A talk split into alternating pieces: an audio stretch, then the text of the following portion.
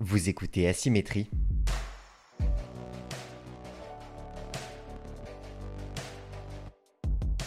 Des témoignages nourris d'expériences singulières.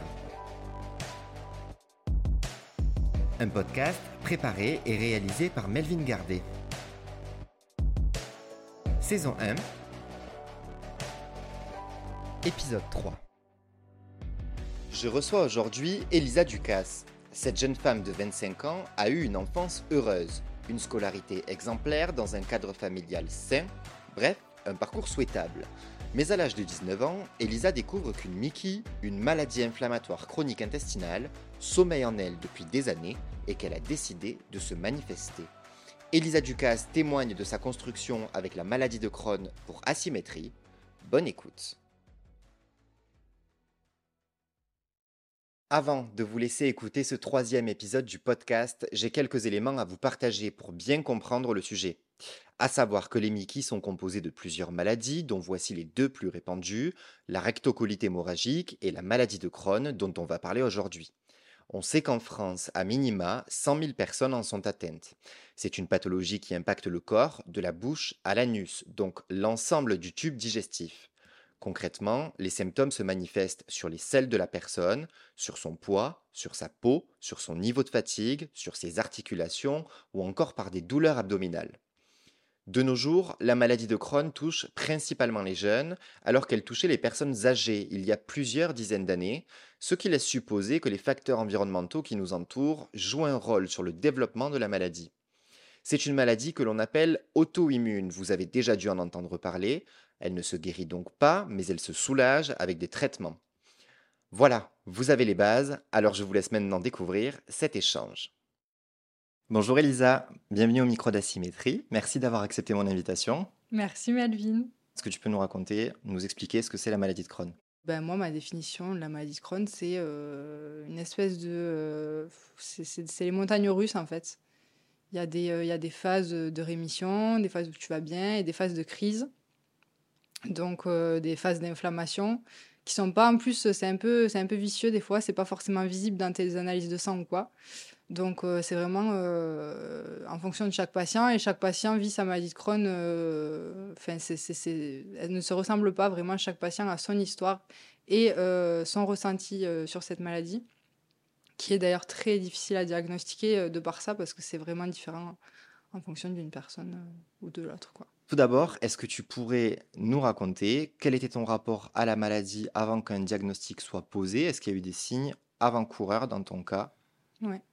Alors explique-nous. Bah, depuis gosse, euh, je rate l'école beaucoup quand même. Je suis une bonne élève, mais euh, je suis souvent malade.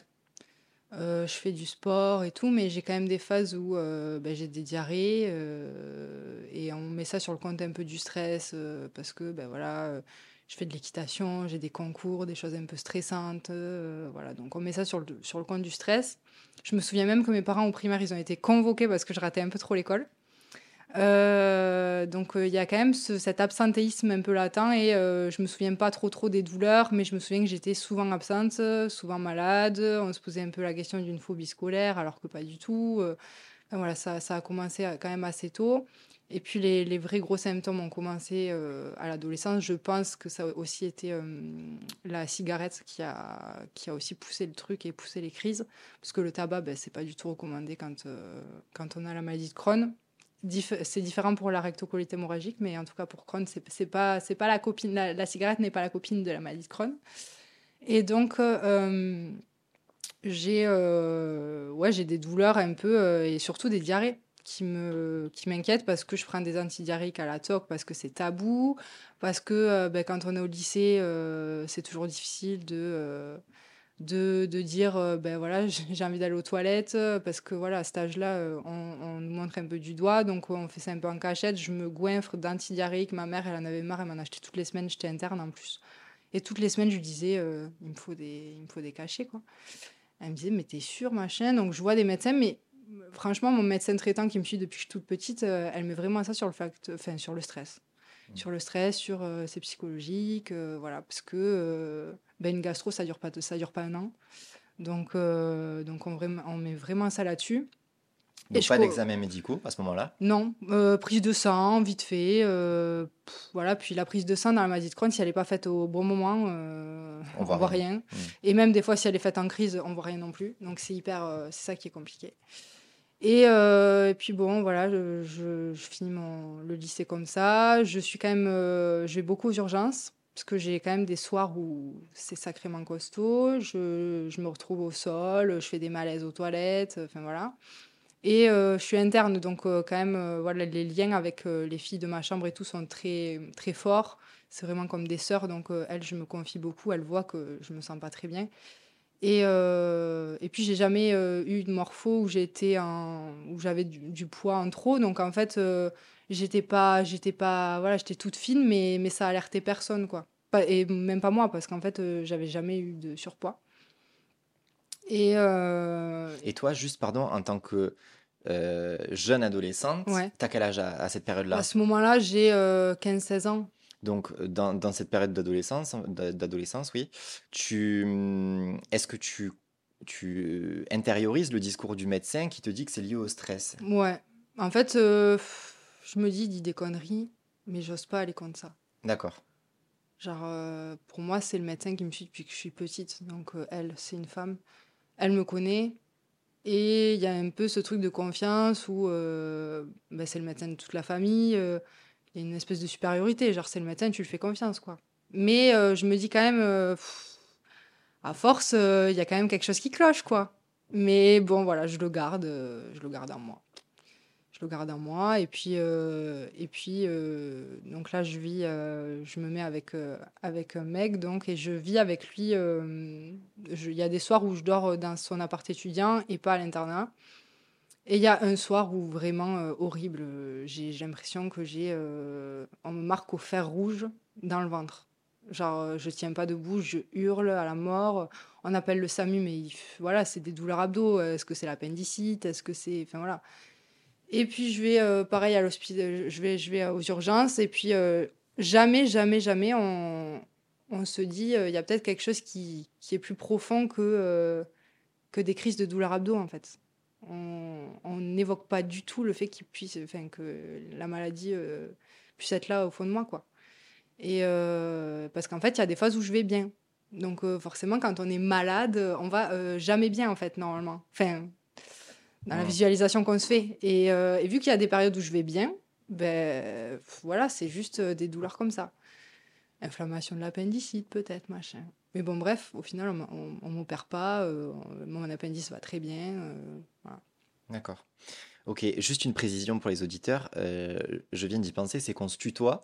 Donc Oui. juste pour leur préciser, on se connaît, heu et moi, j'ai un peu vu les débuts, heu, de ta maladie. On s'est connus, à l'école, on était en BTS ensemble, et donc justement, on y vient. Donc on on va parler de cette période, où tu te où tu te diagnostiques. Mais voilà, c'était juste pour vous expliquer, amis auditeurs, qu'on se connaît. Donc c'est pour ça qu'on c'est pour ça qu'on se tutoie, Elisa et moi dans cette interview, qui est donc, heu, un peu différente des autres et des autres épisodes que vous avez pu écouter. Heu, concernant donc cette période, donc d'errance, médicale où tu sais pas trop, bon voilà, en gros, tu te tu te cantonnes au fait que c'est du stress et Ouais. puis, en plus, tu es adolescente, donc ça correspond bien à la période et cetera dans le discours des médecins. Et puis, qu'est-ce qui se passe? Comment, heu, tu te décides à insister finalement auprès Mmh. des médecins et à dire: «Non, non, mais il y a il y a vraiment quelque chose qui va pas, ça va bien au-delà du stress» et en fait, à un moment donné, là, il il faut faire beaucoup plus d'analyses, il faut aller plus loin et pour qu'on en arrive à ce diagnostic qu'on connaîtra plus tard, qui sera celui de la maladie de Crohn. Beh, en fait, c'est ce médecin-là qui m'a fait un espèce d'électrochoc.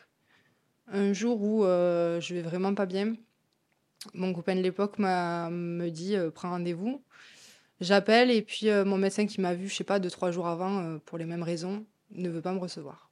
Parce que, heu, je suis une tarée, quoi. Enfin, je suis une hypocondriaque, quoi. J'ai mal, mais il y a rien, il y a rien. Il y a rien à la prise de sang. On a fait peut-être, je sais pas, une écho abdos, je sais plus à ce moment-là ce qu'on a fait. Mais il y a rien. Tout va bien, tout va très bien, voilà, c'est dans ma tronche, quoi et heu et j'y vais quand même parce que je tiens pas debout, en fait. Donc heu, je lui dis et puis à ce moment-là, il me croit, il me voit bien, de toute façon, il voit bien que ça va pas. Donc heu, il m'emmène, heu, ou c'est ma mère, je sais plus, bon bref, c'est, je me rends quand même au cabinet médical Et, euh, en fait, elle me reçoit dans son bureau, je suis toute seule, et euh, en fait, elle me dit, euh, j'insiste déjà pour rentrer dans ce, dans ce bureau, parce que j'avais pas rendez-vous du coup. Et euh, elle me dit, euh, écoute Elisa, il n'y a pas écrit lourde sur la porte. Donc si tu attends un miracle, c'est pas ici que tu dois le trouver, quoi. Voilà. Et cette phrase, euh, c'est pas, il n'y a pas écrit lourde sur ma porte, genre, ça m'a. là, là, je suis rentrée en confrontation. Parce que là, je me suis dit, non, mais en fait, j'ai vraiment mal, je suis en larmes. Donc, si tu me crois pas, c'est pas toi. Enfin, en fait, là, j'ai compris qu'il fallait que je change de médecin. D'accord. Et donc là, j'ai pris rendez-vous. euh, Enfin, je me suis trouvé un médecin traitant là où j'habitais à, ce moment-là, avec mon, mon copain de l'époque. Et, euh, et ce médecin m'a écouté pour de vrai, sans tout cet historique de euh, je ratais l'école quand j'étais petite, machin et tout. Parce que médecin de famille, ça tue de A à Z. Donc, Et donc là, il y avait une espèce de renouveau, de nouveauté, une, plage, une page blanche. Donc je pense qu'il il m'a vraiment écouté, il a vraiment écouté mes symptômes, pour de bon, quoi. Il m'a dit, ben, on va peut-être on va peut-être creuser. Euh, donc là, il me prescrit ben, de- des, examens euh, supplémentaires et tout. Et là, mon état se dégrade euh, sacrément. Donc là, on, déjà, on commence à voir dans mon sang qu'il y a des, les CRP, donc le taux infectieux qui, explose. Et des fois où il est, en fait, il redescend. Mais euh, voilà. Mais il y a des moments où il explose sacrément et ça appuie un peu le fait qu'il y a quelque chose. Et là, je me dis, waouh, je suis pas folle, quoi. Il y a un truc, il y a, c'est écrit noir sur blanc. Il y a un, un examen qui fait que. Parce que moi, j'avais, j'avais même des doutes sur moi-même, en fait. Je Eh me oui. disais, mais il faut, va falloir que je me fasse interner ou quoi. Genre, euh, c'est peut-être moi. En fait, elle en est arrivée à ce médecin à me faire douter de moi-même et, de Mm. ma, et de, ouais, de- du fait que ouais, je me le crée, en fait, tout ça. Oui, en fait, ce qui t'a poussé à aller voir un autre euh, médecin, Ouais. finalement, c'est les symptômes et la douleur, C'est ça. plus que l'aspect psychologique. Ouais. euh, Ouais, ouais. Ouais, ouais, c'était vraiment le, la douleur. Et, euh, et donc, ben, on commence à étayer un dossier, quoi, en fait. Où on voit qu'il y a des fois où ça va pas bien, des fois. Et puis là, j'ai, euh, je fais des uvéites à répétition. Donc, c'est des, euh, les, les yeux qui, qui sont hyper inflammés, hyper rouges. C'est pas des conjonctivites. C'est tout rouge, tu es hyper photosensible. La moindre lumière, euh, tu hurles. Et ça me faisait un œil, puis l'autre, puis l'autre. Et en fait, je me rends dans un cabinet d'ophtalmo comme ça, au hasard, le premier qui peut me recevoir parce que j'en peux plus en fait. Et en fait, à chaque fois, on me dit que c'est une conjonctivite. Enfin voilà, cherche pas trop quoi. Et en fait, j'ai appris après que c'était hyper grave ce que j'avais et que j'aurais pu devenir aveugle à ce moment-là. Et que c'est aussi un symptôme de, euh, de Crohn et de, de l'inflammation. Et donc voilà, euh, je commence à faire des uvéites, euh, je vois des, je vois des spécialistes et là, je commence à plus pouvoir tenir debout. J'ai aussi des symptômes articulaires. Donc, je fais des malaises en cours. Donc là, toi, t'en es témoin parce que tu m'as vu en faire un. Et pas que en cours à la maison, c'est pareil. Euh, je me renferme là socialement. euh, ben, les amis hein, qui veulent, euh, voilà, qui, qui organisent des soirées. Puis euh, je suis partante, puis au final, j'annule. Ou sinon, ben, à force d'annuler, je dis que je suis plus partante, quoi, ou que j'ai un truc à faire, alors que c'est pas vrai. Et, et là, je commence à vraiment me renfermer socialement. Tu t'i- tu t'isoles parce que, euh, en fait, t'arrives pas encore à vivre avec la maladie. C'est ça. C'est un poids pour l'instant. Ben, je sais pas ce que j'ai. Je sais pas ce que j'ai. Mm. Et euh, je sais pas ce que j'ai. J'ai mal. Euh, j'ai honte. Et tu le contrôles pas. Je le contrôle pas. Et je sais qu'à tout moment, euh, si je dois vite courir aux toilettes et que je suis en boîte de nuit, euh, ça va être chaud, quoi. Et du coup, ben, je m'interdis de sortir et je me dis, mais c'est quoi cette vie? Genre, euh, là, je suis censée naïter, je suis censée être au max. J'ai ouais, j'ai 18-19 ans, là. Enfin, je suis, je suis trop bien. Et en fait, non. Genre, plus petit à petit, je fais des festivals l'été et tout. J'arrive quand même à sortir de temps en temps. Mais euh, c'est vraiment avec des personnes en qui j'ai confiance fois 1000. Et c'est de Et l'organisation. c'est de l'organisation. Et je suis toujours un peu en stress de me dire est-ce que ça va aller, machin. Et, euh, et là, je commence à plus pouvoir tenir debout. Donc euh, là, je suis, toujours pas, je suis toujours pas diagnostiquée, mais j'ai quand même vu des médecins qui m'ont prescrit des cachets euh, qui sont très lourds et qui, qui assomment. En fait, ça te, ça te réduit la douleur, mais ça t'assomme, mais ça n'empêche pas la maladie d'évoluer. C'est juste un petit pansement qu'on met sur la plaie ouverte. Quoi. Et, euh, et puis les cachets commencent à plus faire effet, donc en fait, mon corps s'y habitue. Donc c'est des cachets très durs, hein, euh, très très lourds. Et à cet âge-là, et, euh, et puis bon voilà, euh, je rentre en... J'ai mon BTS. Ça se passe cool, voilà, ça se passe bien, j'ai des super notes et tout. Donc je m'accroche quand même au niveau des, des études. C'était un peu mon refuge à ce moment-là. Euh, c'est ça qui me faisait tenir et, euh, c'est là-dedans où je me, en fait, euh, j'avais ma vie normale d'étudiante. Voilà, je sortais peut-être pas autant que les autres, mais au moins j'avais mes diplômes, j'étudiais, euh, voilà, j'avais une vie à peu près normale.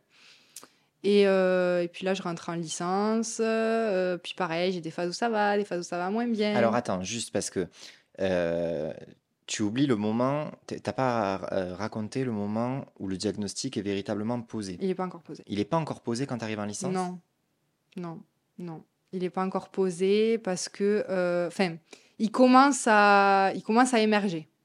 Il commence à émerger, mais en fait, on, on, se dit, euh, il y a quelque chose euh, en dessous de ça, mais euh, on ne sait pas ce que c'est parce qu'en fait, c'est trop flou. Il y a et des symptômes digestifs et des sym- symptômes articulaires. Donc là, en fait, à ce moment-là, on m'a déjà peut-être un peu évoqué la maladie de Crohn, mais, euh, mais on l'a éliminé. Parce qu'en fait, euh, au niveau des, euh, des examens que j'avais fait, j'avais fait donc une coloscopie, une endoscopie, il n'y avait rien. Parce qu'en fait, moi, je suis touchée au milieu, au niveau du grêle. Et euh, on n'arrive pas à l'atteindre, le grêle, que ce soit par une caméra en haut ou par une caméra par en bas. C'est la petite zone floue. Et en fait, ben, Fallait que ce soit là. il fallait que ce soit là, effectivement. Au niveau du jéjunum, exactement. Donc, je sais pas, voilà. Mais c'est là, à cet endroit-là, et, euh, et qu'il y a des ulcères et qui poseront la- la- le diagnostic euh, cette année-là. Donc là, entre euh, le, le moment où tu changes de médecin euh, et cette année, on, on y vient, tu vas le raconter dans un instant, où le diagnostic est établi, il s'écoule, il s'écoule une année, deux années? Ouais, il s'écoule euh, euh, une belle année, Une belle année. une grosse Et, année. et dans ta tête, comment tu le vis tout ça? Le fait qu'on te dise à un moment donné, ouais. c'est peut-être Crohn, et puis finalement, ah non, ça peut pas être ça? En fait, c'est que j'ai j'ai l'impression que je passe le relais, quoi. Je sais que mon médecin ne me lâchera pas. Parce qu'il sait qu'il y a quelque chose qui va pas. Il veut savoir ce que c'est. Et je passe un peu le relais. J'arrête, moi, de me battre, moi, en fait. Euh, et c'est là où il a été hyper cool, en fait. C'est que, avec ce médecin-là, il m'a pris en charge pour de vrai. Et j'ai pu me reposer sur lui, dans le sens où lui, il faisait ses petites recherches, il me prescrivait mes, petites, euh, mes petits examens. Et puis moi, euh, à part les examens et les rendez-vous avec lui, euh, je vivais ma vie, quoi. D'accord. Comme je, comme je, je- enfin, j'essayais de la vivre normalement. Et puis, euh, voilà, je tiens plus debout un jour, et là, c'est le fauteuil roulant qui arrive. Et là, je me dis, mais what? Qu'est-ce qui se passe? J'ai des ganglions qui poussent dans le cou, machin. Là, on commence à m'évoquer un lymphome. Donc là, lymphome, donc, c'est un cancer des ganglions qui touche plus les filles, et plus, et en plus, c'est à ce- cette période-là, à cet âge-là, surtout, qu'on les diagnostique. Donc, on était en plein dedans. Et, euh, et donc là, euh, ben, gros flip pour toute la famille, quoi. Cancer, euh, c'est pas rigolo, quoi. Genre, c'est pas. Et donc, je suis hospitalisée pour une biopsie ganglionnaire. Et donc, on, on me prélève un ganglion dans l'aine avec un chirurgien pas cool du tout. Qui, euh, donc, c'était anesthésie locale. Donc là, déjà, bizarre. pour prélever, pour ouvrir quand même un truc euh, et aller chercher dans l'aine, quoi. Et en plus, l'anesthésie, il la laisse pas, il laisse pas le temps d'agir et il mourre. L'aine précise pour les auditeurs. L'aine, c'est entre la cuisse et, euh, et la partie génitale. C'est vraiment le pli, euh, le pli de la cuisse, quoi. Et, euh, et donc là, il m'ouvre sur pff, entre 5 et 10 cm. Ouais. ouais, on est sur un bon 7-8 cm. Et en fait, euh, il me charcute, quoi. Euh, Là, c'est l'horreur. Là, c'est l'horreur. Je fais un malaise dans la salle. Euh, J'ai juste un champ devant moi, mais je vois tout si je baisse la tête. Et là, il y a une infirmière qui m'a qui m'a sauvée. C'était mon petit ange là à ce moment-là. Elle me tient la main. Je suis toute seule avec euh, ce chirurgien taré là. Et donc elle est là, elle arrive et puis je lui dis non mais là je vais vraiment pas bien, je sens tout. Et il me croyait pas le chirurgien, il me dit que je suis douillette. Et là encore une fois, c'est le, le médecin, euh, enfin cette image du médecin qui qui est censé me soigner et qui au final me fait du mal et me croit pas surtout quand je lui dis les choses parce que je suis jeune et que je suis une fille et que voilà et, et c'était voilà c'était un peu euh, c'était encore moi contre contre les médecins quoi et ça me saoulait cette situation Parole contre parole, mais t'es c'est ça, sachant qu'à la base, on m'a éduqué avec ce truc de valeur de le médecin, euh, faut le respecter, il a fait des études de fou. euh, Enfin, vraiment, euh, je me suis toujours fait vacciner contre tout. Enfin, j'ai pas un truc de. Dans mon entourage, de genre, on est contre les médecins, on est contre les vaccins. Enfin, tu vois, c'est. Oui, on confiance fait confiance. C'est ça, et on fait science. confiance. Et là, je me rends compte petit à petit que ben, les médecins, c'est pas toujours euh, nos potes, quoi. Et là, il me tient la main, je suis en larmes, je vomis euh, de douleur. hein. Et puis, euh, je lui dis, non, mais là, vous piquez, là, vous piquez, il me croit pas. Et puis là, en fait, il se rend compte qu'effectivement, je sens tout. Et donc, en fait, ce, ce- ganglion, il va être décisif parce que, euh, donc, il arrive à en prélever qu'une partie tellement que j'ai mal. Et en fait, euh, en fait on, me, on me dit que le résultat de ce ganglion, ça sera donc soit j'ai un cancer, soit euh, j'ai pas un cancer, mais on sait pas ce que j'ai. Donc, euh, j'attends 15 jours, c'est long, 15 jours, jusqu'au coup de téléphone. Donc là, j'étais majeure, donc on m'appelle à moi. Et c'est un professeur qui m'appelle. Et, euh, et il me dit euh, ben, euh, j'ai une bonne et une mauvaise nouvelle. La bonne, c'est que c'est pas un cancer. La mauvaise, c'est qu'on ne sait pas ce que vous avez. Donc on n'a pas avancé réellement. On n'a pas trop avancé et mon état est très très dégradé à ce moment-là. Je vais très très mal, je suis très maigre, je, je marche très difficilement avec des béquilles depuis plusieurs mois. Et même socialement, avec mes potes de l'époque et tout, j'ai ma béquille, quoi. On m'appelle Dr House à ce moment-là. Et j'en ris parce que il me faut, il faut en rire, tu vois. Genre à ce moment-là, c'est mon, c'est mon, mon issue de secours. C'est d'en rire. Mais au fond, euh, le soir, quand je suis toute seule, euh, ça va pas, quoi. Genre, euh, je me dis, mais what the fuck? Qu'est-ce qui se passe? Et, et en fait, c'est des médecins toulousains. Et notamment, euh, notamment euh, mon gastro que j'ai rencontré à ce moment-là. Et, euh, et en fait, lui, il me dit, bon, ben en fait, on a... il y a une chose qu'on n'a pas fait. C'est la, la vidéocapsule. Donc là, euh, concrètement, on avale une caméra et ça permet de voir tout le tube digestif. Et c'est cet examen qui a fait qu'on a vu le, le grêle et il y avait des ulcères dans le grêle.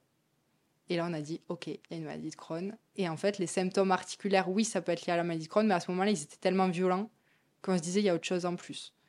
Mais euh, voilà, il m'a dit, donc euh, là, il a posé le diagnostic. T'es accompagné quand tu fais, quand tu fais cet examen?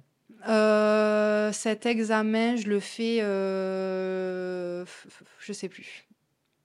Je sais plus, je le fais, euh, non, je crois pas. Tu te rappelles du moment où le diagnostic est établi, où le Non. médecin te dit euh, Non. Je pense que là, mon cerveau, il a fait blackout. Je me souviens vite fait, si, ça y est, je me souviens. Je me souviens d'un truc. J'étais sur le parking d'une clinique. et là, c'est ma mère qui me dit. Euh, alors, je sais pas si elle a appelé. Oui, je crois que ma mère, à ce moment-là, euh, j'étais majeure, mais elle appelait quand même en cachette un petit peu les médecins, quoi. Parce qu'elle voulait avoir les vraies infos.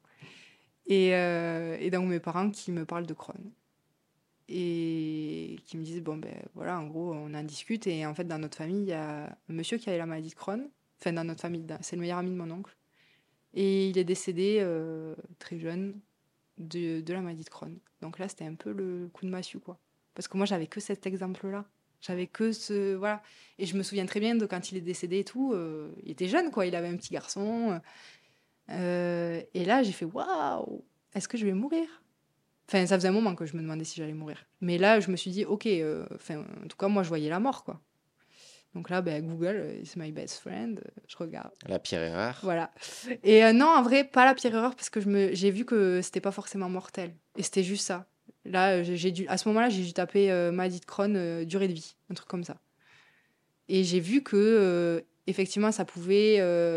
bah, tu pouvais développer. En fait, il avait développé un cancer lié à la maladie, mais tu peux développer des choses comme ça, pas cool autour. Mais la maladie de Crohn en elle, elle-même, ça va. Tu peux, tu peux vivre, en fait, avec. Tu... Elle n'a pas d'impact sur, ta, sur la durée de vie. Elle peut, mais, mais quand t'es vieux. Donc ça va, tu vois. Et, euh, ou pas, enfin après, je sais pas, je connais pas tous les récits, je suis pas, je suis pas médecin, mais euh, à ce moment-là, je suis rassurée, en tout cas. Donc l'effet du diagnostic, il te rassure. Ouais, il me rassure, mais je sais qu'il y a autre chose, parce que je tiens pas debout. Et ça, c'est pas normal. Et donc là, de suite, ils font le. Là, là ça tilte. Et il me faut un test, euh, c'est un don du sang, le truc, tu te vides de ton sang, mais, mais en même temps, c'est efficace. Ils recherchent donc l'antigène euh, HLA-B27. C'est un code Wi-Fi, mais. Euh, et en fait, euh, il m'explique que euh, si j'ai ça, effectivement, ça peut expliquer mes rhumatismes et le fait que je tienne pas trop trop debout et tout. Parce que je me plains tout le temps des genoux, des machins, mes béquilles, le fauteuil, des trucs chiants quoi du quotidien. C'était plus ça qui m'emmerdait au final que la maladie de Crohn, parce que c'était visible ça, les béquilles, le fauteuil, pas pre- prendre l'ascenseur et pas l'escalier alors que j'ai 19 ans. Enfin voilà, c'est chiant quoi. Et, euh, et c'est positif. Donc euh, là, ça y est, on comprend qu'il y a deux choses distinctes qui étaient liées parce qu'en fait, euh, c'est deux maladies auto-immunes, donc quand ça va pas, les deux ne vont pas. C'est rare que j'en ai une active et l'autre en sommeil en fait. Et, et donc là, ça y est. Là, je suis soulagée. Est-ce que tu comprends tout de suite que ce sont deux maladies qui t'accompagneront jusqu'à la fin de tes jours ou est-ce que tu l'entends, mais tu l'intègres pas et ça vient plus tard À ce moment-là, je, je sais que c'est pour toujours. On me l'explique de toute façon.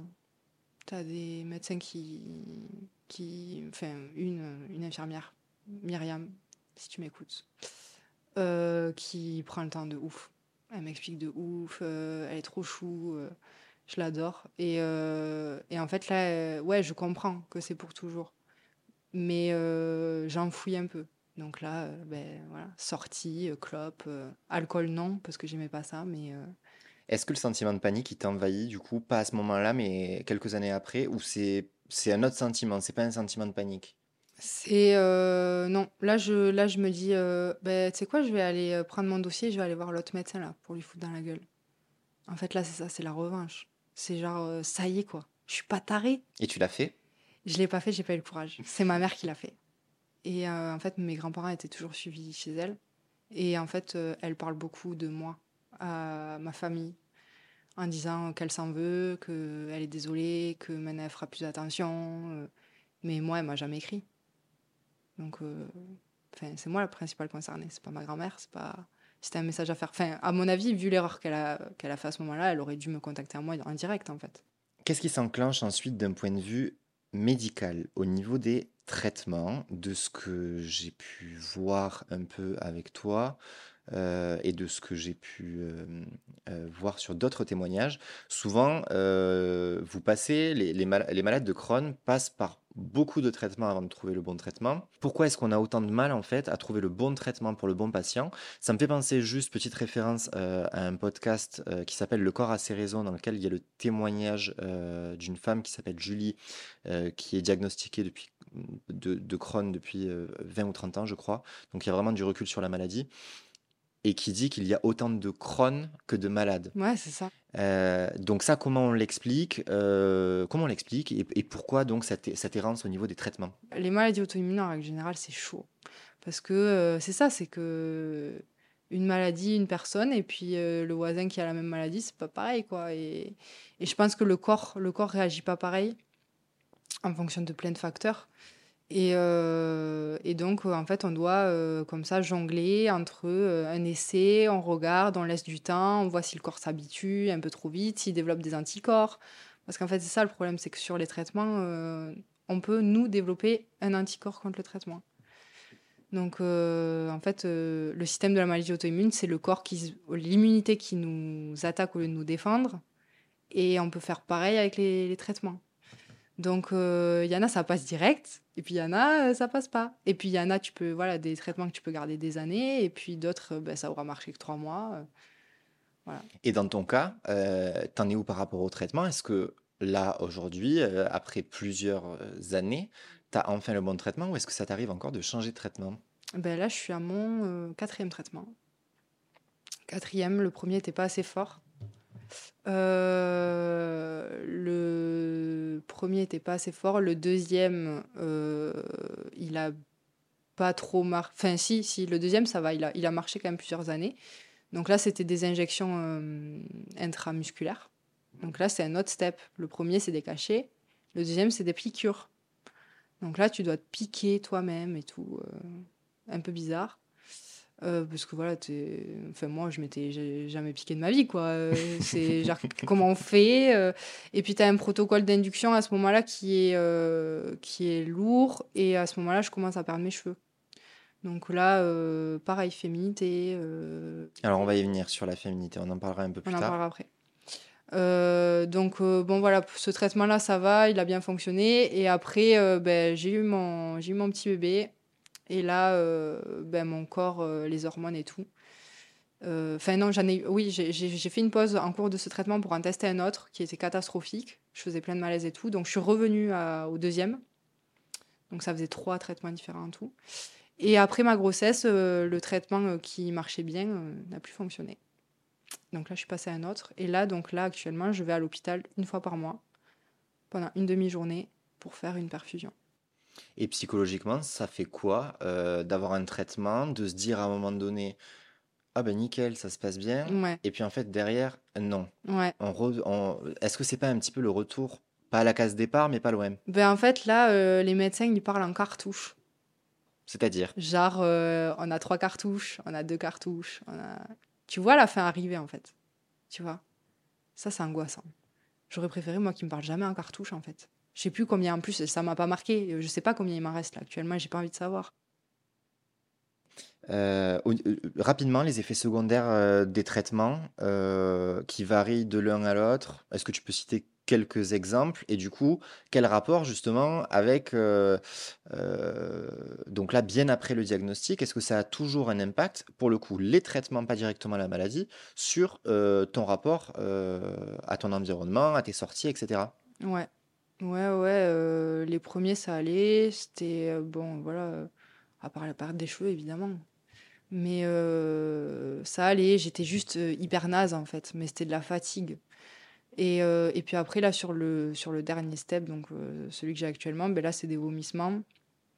Donc là, ouais, ben, ça, ça m'est déjà arrivé de vomir juste avant de partir en soirée parce que j'avais fait mon traitement et où, euh, ben, en fait, euh, je conduis, euh, moi, pour me rendre toute seule à l'hôpital pour faire mon traitement et je rentre toute seule en voiture.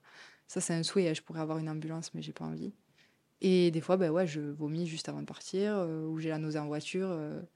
Ben voilà, et ça, je le dis pas. Ça, vraiment, c'est euh, c'est des trucs de moi et moi-même, quoi. Et Mais tu te mets une pression des fois où tu te dis, ben en fait là il faut que je sorte euh, parce que j'ai pas envie que cette maladie m'empêche de, ouais, de profiter de ces moments-là et de, et de passer des bons moments avec mes amis, avec ma famille. ouais, ouais, ouais, ouais, ça, euh, je me fous des coups de pression comme ça. Et je sors en général. Je sors, euh, des fois, je me rate la première partie du DJ. Des fois, j'arrive euh, 10 heures après les autres qui m'engueulent parce que je suis en retard. Mais, et à ce moment-là, je, en vrai, je dis même pas pourquoi. Parce que j'ai pas envie de faire redescendre le mood, quoi. Mais, mais oui, oui, bien sûr, je me fous des, des espèces de coups de pied aux fesses, quoi, des fois. Et, c'est, souvent. Et c'est ça aussi qui fait, qui fait que, ça, que, que je tiens, que la santé mentale, ça va, euh, ça va parce que socialement, j'essaie de beaucoup plus qu'avant, euh, quand j'ai eu cette phase où vraiment je me suis renfermée. J'essaie de me dire, euh, ben, tant pis, en fait, genre, je, c'est pas grave, j'arriverai en retard ou j'arriverai pas trop dans mon assiette, mais je vais faire une soirée cool. Et en vrai, en, en règle générale, ça m'est jamais arrivé d'être en soirée et de devoir aller vomir ou de devoir euh, aller aux toilettes. J'ai l'impression que le, cerveau, à ce moment-là, prend le, prend le relais et euh, il, voilà, euh, les maladies se mettent un peu en recul. Genre, bon, allez, on va lui laisser kiffer sa soirée, kiffer son moment. Et puis, et puis voilà, on sera là demain, quoi. On en vient à l'évolution de la cohabitation avec la maladie. Est-ce que les, les traitements ils permettent de, de, de- d'anticiper, on va dire, les crises ou Ouais, pas? Ou est-ce que bah, ça reste une maladie imprévisible sur la durée? Euh, et donc, il faut faire avec dans son quotidien. faut faire avec. Ouais. Autant, euh, t'as des... Ben, en fait, c'est ça, c'est que tu peux passer deux mois hyper bien et puis, et puis en 15 jours, euh, 15 jours catastrophiques. Et puis tu peux très bien aller hyper bien à 18h et être au fond du soin à 19. Donc, euh, même avec un traitement. Donc, euh, tu sais que le traitement, il permet d'espacer les crises, mais à tout moment, ça, ça te tombe dessus, quoi. Est-ce que tu peux réfléchir à un mot? Tu as droit à quelques secondes de réflexion. C'est difficile comme question. Un mot pour décrire ta relation avec la maladie. Meilleur ennemi. Ça en fait deux. Pourquoi? Euh, parce que euh, c'est un espèce de truc où t'es, t'es à deux. Enfin, genre, euh, ouais, c'est, bizarre, mais c'est une, une coloc. C'est une coloc. Et du coup, c'est un peu ma, devenu ma pote forcée, quoi. Vu que c'est ma coloc que j'aimais pas. C'est un peu, tu sais, genre, on te fout quelqu'un chez toi, tu le détestes, mais en fait, au final, euh, elle est là, quoi. T'as pas le choix. Et, et en vrai, j'aimerais trop qu'elle se casse, tu vois. Mais je sais qu'elle se cassera pas, donc euh, j'ai appris à l'aimer. Hmm. Euh, on en vient à la féminité? Ouais.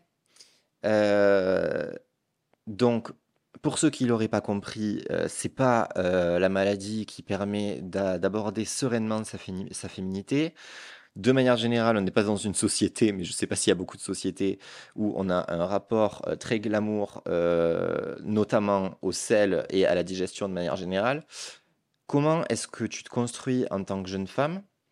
Donc, vis-à-vis de ta féminité, je vais te laisser en parler par rapport aux cheveux, mais aussi vis-à-vis du désir par rapport aux hommes. Euh, t'es hétérosexuel. Euh, est-ce que.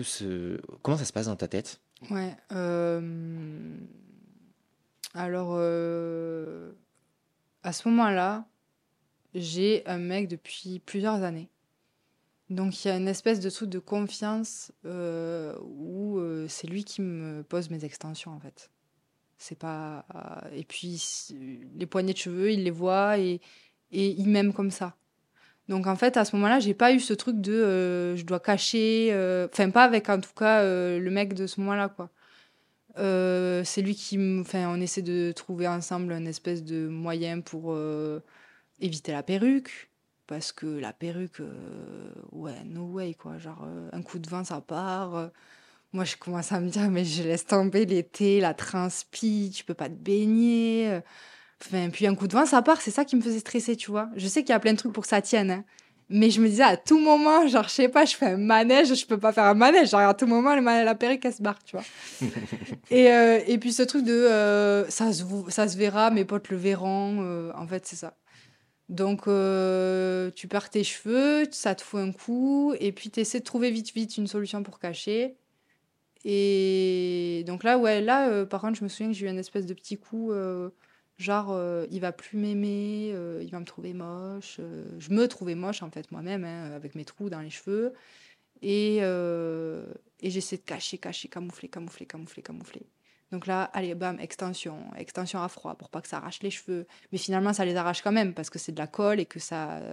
voilà, donc c'est c'est toujours ouais ce truc de. Et puis je dis pas réellement la vraie raison. Je dis aux gens qui me connaissent vite fait ou mes potes, je leur dis ouais, euh, j'avais envie d'avoir les cheveux plus longs. Ou euh, enfin, tu vois, mais non, en fait, je voulais juste combler mes trous. Et parce qu'il y avait ce truc de euh, quand j'étais ado, j'étais hyper superficielle. J'avais des extensions, mais pour avoir les cheveux plus longs. Là, c'était plus le cas.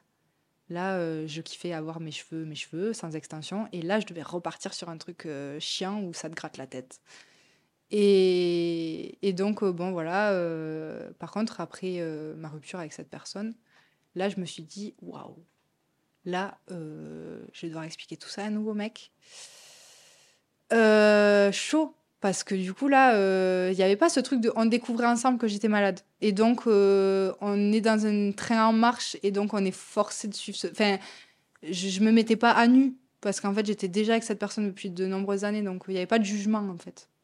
Là, euh, je savais que je pouvais faire face à un mec qui est dans le jugement. euh, euh, Et puis, quand, quand tu commences une relation avec quelqu'un, tu es dans un rapport de séduction. de fou. séduire Ouais, l'autre. ouais, c'est ça. C'était, euh, il va me toucher les cheveux, il va sentir euh, les extensions.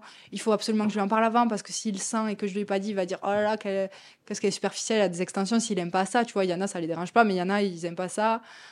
Euh, ouais, tu t'es Et au-delà dit- des cheveux, si tu as à un moment donné des, ballo- des ballonnements, est-ce Ouais. que, tu t'es mise, tu t'es mise des barrières euh, avant de te lancer dans cette relation Ou euh, est-ce que, bon, par chance, parce que tu es tombé euh, sur le bonhomme, puisqu'aujourd'hui tu es encore avec et tu as, Ouais. un enfant avec lui, mais est-ce que, hum, ouais, est-ce que, est-ce que tu t'es mis des barrières avant de te lancer dans cette relation? Est-ce que tu as ouvert les vannes petit à petit Ça s'est Petit fait à par petit. étapes? Ouais, tout petit à petit. Euh, j'en ai pas parlé. Puis j'ai fait une lettre où j'évoquais le truc.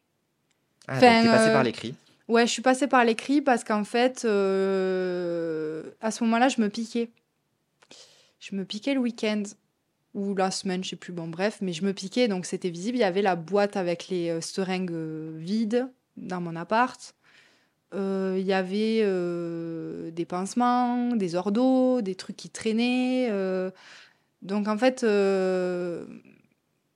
il était forcé de le de deviner le truc. Et puis je pense que je l'ai fait ressentir. À un moment, j'ai voulu mettre les pieds dans le plat, mais j'ai pas réussi à me jeter direct. Donc je l'ai dit petit à petit, jusqu'au moment où euh, je suis passée par l'écrit en lui disant euh, un jour je te dirai tout. Mais euh, voilà, je voulais quand même qu'il soit au courant que j'avais des problèmes de santé avant qu'on se mette ensemble. Donc pendant nos petits dates voiture. Donc des dates dans la voiture qui duraient des heures et des heures. Et là, on abordait un petit peu le sujet, mais je creusais pas trop. Voilà. Je lui disais juste, euh, ben, il avait vu. euh, en fait, je pense que j'ai commencé à parler par les cheveux. En fait, c'était une bonne, euh, un, bon- angle d'attaque. de lui dire Bon, t'as vu, c'est... j'ai des extensions. Est-ce que tu les as vues? Il m'a dit oui. Et bon, là, déjà, ça m'a saoulé parce qu'il les avait vues. Et je pensais que ça se voyait pas. Et donc là, j'étais deg. Mais j'ai dit Ouais, bon, voilà, j'ai perdu mes cheveux, fait une partie de mes cheveux. et donc voilà, je lui ai vite fait dit qu'il a compris. Il a compris, mais il m'a pas, il m'a pas foutu la pression.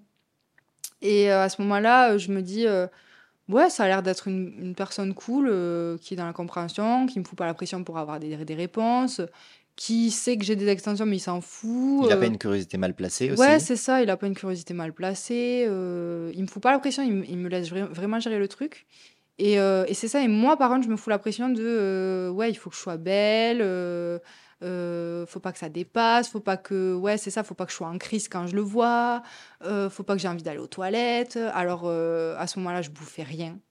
Je mangeais rien. Bon, après, à ce moment-là, j'étais en études sup, j'avais un taf, enfin, c'était 200 à l'heure le truc.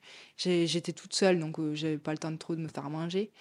Et je bouffais rien, donc en fait, concrètement, quand tu manges pas, tu vas pas aux toilettes, quoi. Mmh.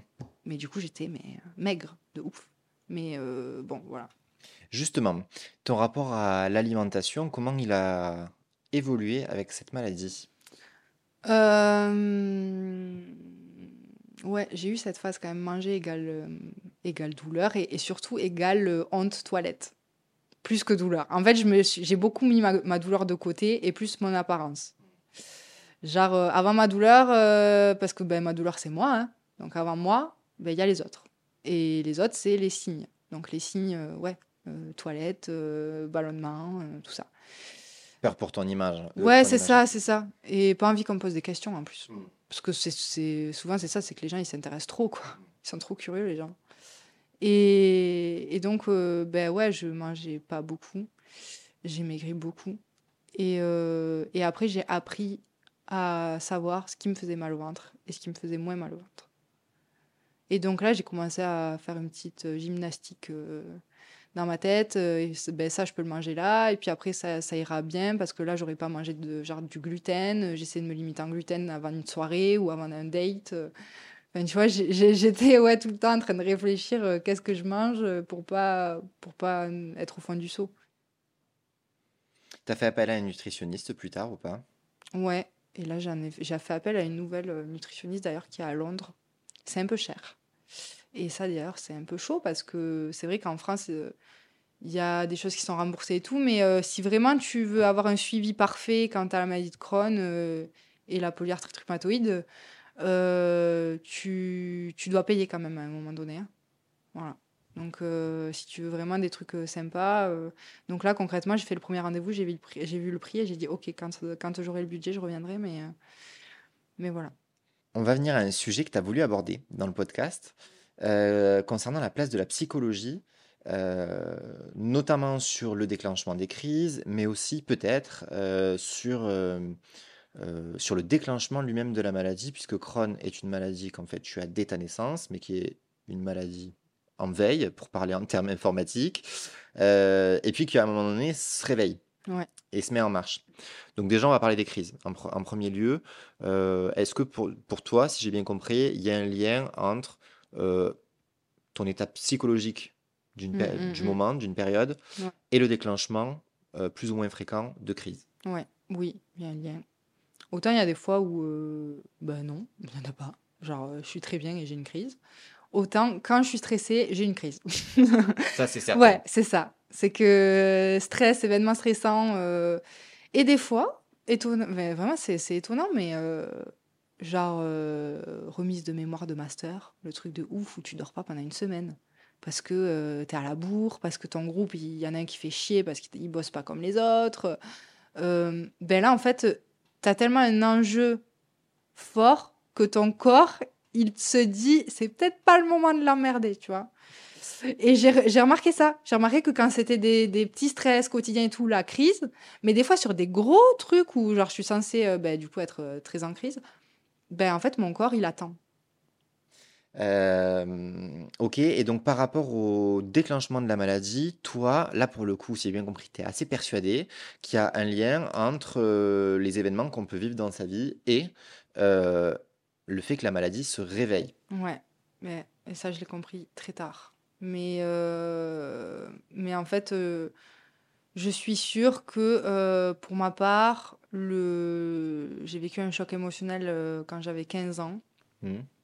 Et je suis sûre que ce choc émotionnel-là, euh, c'est lui qui a réveillé le- les premières crises. Même si quand j'étais à, l'école et tout, j'avais quelques maux de ventre, j'étais souvent absente, donc c'était quand même latent, quoi. C'était là, mais, mais c'était pas, c'était pas dans mon quotidien. Mais à partir de ce moment-là, ça s'est sacrément augmenté. Et, euh, et c'est là où les vraies, les vraies premières crises ont débuté, en fait.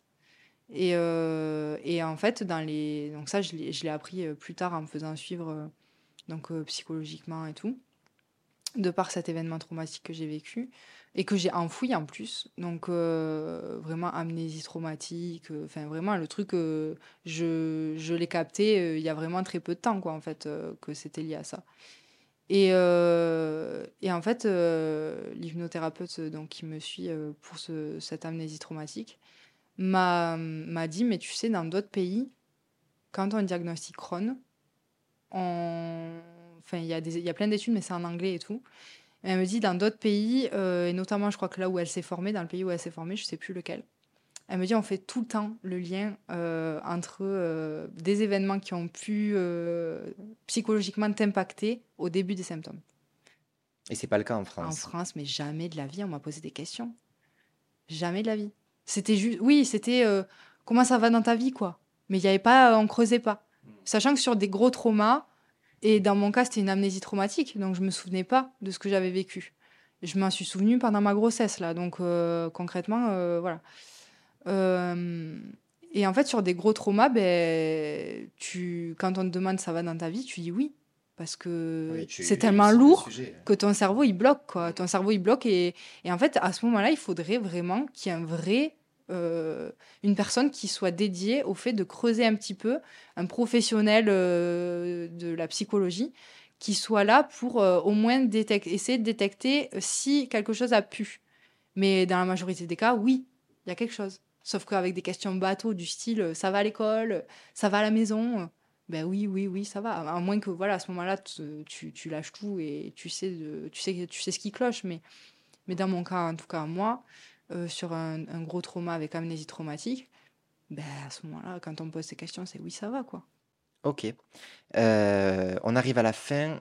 Avant-dernière question. Est-ce que...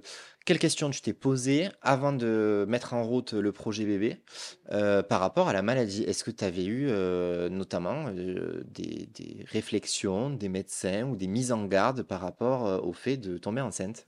Oui, bien sûr. Genre, j'ai j'ai pas envie de transmettre ma maladie à ma fille ou à mon fils. Et ça, je suis tombée sur quelqu'un qui voulait une famille nombreuse. Voilà. Comme de par hasard. Et parce que, bon, voilà, il, a, il a une famille nombreuse et euh, il a super bien vécu ça. Et c'est qui tout double hein, quand tu es dans une famille nombreuse. Soit tu adores ce que tu as vécu et du coup, tu as envie de reproduire. Soit tu détestes et tu veux euh, pas d'enfant ou un enfant, tout seul. Et moi, je suis tombée sur euh, ben, une famille super. Et, et donc, il a adoré ça, de vivre avec donc ses, ses sœurs et, et après son petit frère. Et, et donc, voilà, il voulait plein d'enfants. Il voulait minimum 4. Donc, euh, j'ai dit, ben, écoute, euh, mon coco, euh, moi, je stresse quand même un petit peu, quoi, parce que... Et puis lui, il, occultait beaucoup, et puis c'est quelqu'un, Nathan, qui est très, très, très po- po- posi- positif. Et donc, tout allait bien se passer et tout, mais ah, quand même, il comprenait cette angoisse. Donc, j'en ai parlé à mon, gastro-entérologue avec lui. Le jour où on a commencé à, à se poser la question du pourquoi pas, pas tout de suite, mais dans quelques années, quoi. Genre, euh, j'aimerais bien arrêter ma contraception bientôt parce que j'étais persuadée en plus que j'allais pas tomber enceinte de suite. J'étais là, oui, bon, moi, ça fait longtemps que je suis sous pilule, euh, nanana, enfin, euh, ce qu'on se dit toutes, d'ailleurs. Parce que, voilà, en moyenne, tu mets 7 mois pour avoir un enfant et tu te dis pas, voilà, ça va arriver de suite, quoi. Et, euh, et puis, mon corps, c'est un peu mon ennemi, donc je pensais pas qu'il pouvait créer, créer un bébé comme ça, super, super vite et tout. Et donc, voilà, donc, euh, peur que de transmettre ça à mon enfant et euh, une peur de mourir. Parce que tu te dis, euh, ok, mais une fois que cet enfant il est là, il a une maman. Et cette maman-là, c'est moi. Et perdre sa maman, c'est pas, c'est pas cool, quoi. Donc, euh, ouais, aussi stress par rapport à ça. Et du coup, Ah ouais, tu te culpabilisais avant même que avant ton même enfant soit venu au monde en de te mourir, disant est-ce que... de mourir euh, trop tôt. Voilà. Et Et comment tu franchis ces, ces questionnements-là? donc là, mon gastro, déjà, il me rassure. Mon mec euh, me rassure beaucoup. Il me dit, tu sais, euh, moi, je peux mourir demain en traversant la route. Donc, euh, en fait, voilà. C'est c'est pas grave. Et puis, ta fille, elle peut, ou ton fils, bon, c'est une fille, donc c'est pour ça que dis ma fille, mais on peut de toute façon tomber malade euh, pour plein de raisons Oui, au différentes. cours de sa vie. Donc euh, euh, voilà. Et puis en plus, Crohn, ça se transmet vraiment pas beaucoup, voire euh, et bon, par contre, le gène que j'ai, euh, HLA-B27, lui, euh, c'est surtout de garçon à garçon. Donc ça, ça m'a aussi rassurée de savoir ça. Je me dis, bon, je suis une fille, c'est une fille, euh, bon, peut-être que voilà, elle passera à côté. Et puis il m'a dit, tu sais, euh, et ça, c'est cette phrase qui a fini de me convaincre. Il m'a dit, euh, tu sais, euh, si un jour notre enfant est malade, ou, plusieurs de nos enfants sont malades euh, de cette maladie-là, ou de ces maladies-là, tu seras la meilleure maman qu'il puisse avoir, Hmm. parce que tu seras passé par là. Et il me dit, regarde-toi, tu étais dans l'errance parce que tu n'avais personne autour. Et euh, la seule personne que tu connaissais qui avait Crohn, elle était plus de ce monde, quoi. Donc euh, c'était chaud. Et surtout, il me dit, au moindre doute, au moindre premier symptôme, tu sais, toi. Et du coup, j'ai dit, ouais, c'est vrai. euh, dernière question pour finir. Qu'est-ce que, non pas la maladie, mais qu'est-ce que toutes les étapes euh, que tu as traversées à travers euh, euh, cette maladie, qu'est-ce que ça t'a appris? Qu'est-ce que ça t'a apporté? Et en quoi ton rapport à la vie, il a évolué? Ça m'a... Ça m'a construite, je pense. Je pense que je serais vraiment pas la même Elisa sans tout ce que j'ai vécu. Et ça m'a mis du piment dans ma vie aussi. hein. On va pas se, va pas se cacher. En vrai, euh, ça m'a donné de l'occupation. non, mais en vrai, ça m'a, construit. J'avais déjà un fort caractère hein, depuis toute petite. Et euh, voilà, je suis lion. Et on m'a toujours dit, oh là là, quel sale caractère. Mais c'est ce sale caractère qui a fait que j'ai pas lâché, que, que voilà, au final, heureusement que j'avais du caractère. Parce que c'est là où, en fait, euh, j'ai réussi à, ouvrir ma bouche et à dire, euh, ben non, euh, là, il y a quelque chose qui cloche et il faut creuser. Et, euh, et en fait, euh, ça m'a ouais, ça m'a forgé, ça m'a donné euh, une vision beaucoup plus douce de la vie, où je me dis, ben, on peut crever à tout moment, en fait, hein, ça tient ça tient à rien. Et quand, en vrai, juste avant le diagnostic, quand j'ai cru que j'allais mourir, ben ouais, je me suis dit, en fait, j'ai pas assez profité, enfin voilà. Et là, je me dis, je relativise énormément sur plein de choses. Euh, vraiment, euh, genre la voiture, euh, je sais pas, on casse la voiture, c'est pas grave. Enfin, c'est, bien sûr que c'est, relou dans le quotidien parce que ça fait des frais, des machins, mais, mais en fait, c'est pas grave parce qu'on va bien. et c'est plein de choses comme ça du quotidien où, où je suis un peu la personne qui apaise aussi les autres. Hmm. De dire, mais. euh, et sans, sans forcément leur remettre à chaque fois mon histoire dans la tête, hein, parce Oui, que oui, j'ai pas envie à chaque fois de remettre ça sur le tapis. Mais, euh, mais de leur dire, euh, voilà, d'essayer de leur faire penser à, à tout ce qui est bien dans leur vie.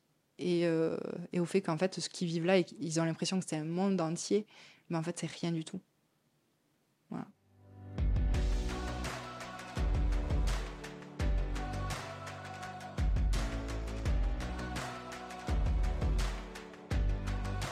Merci Elisa.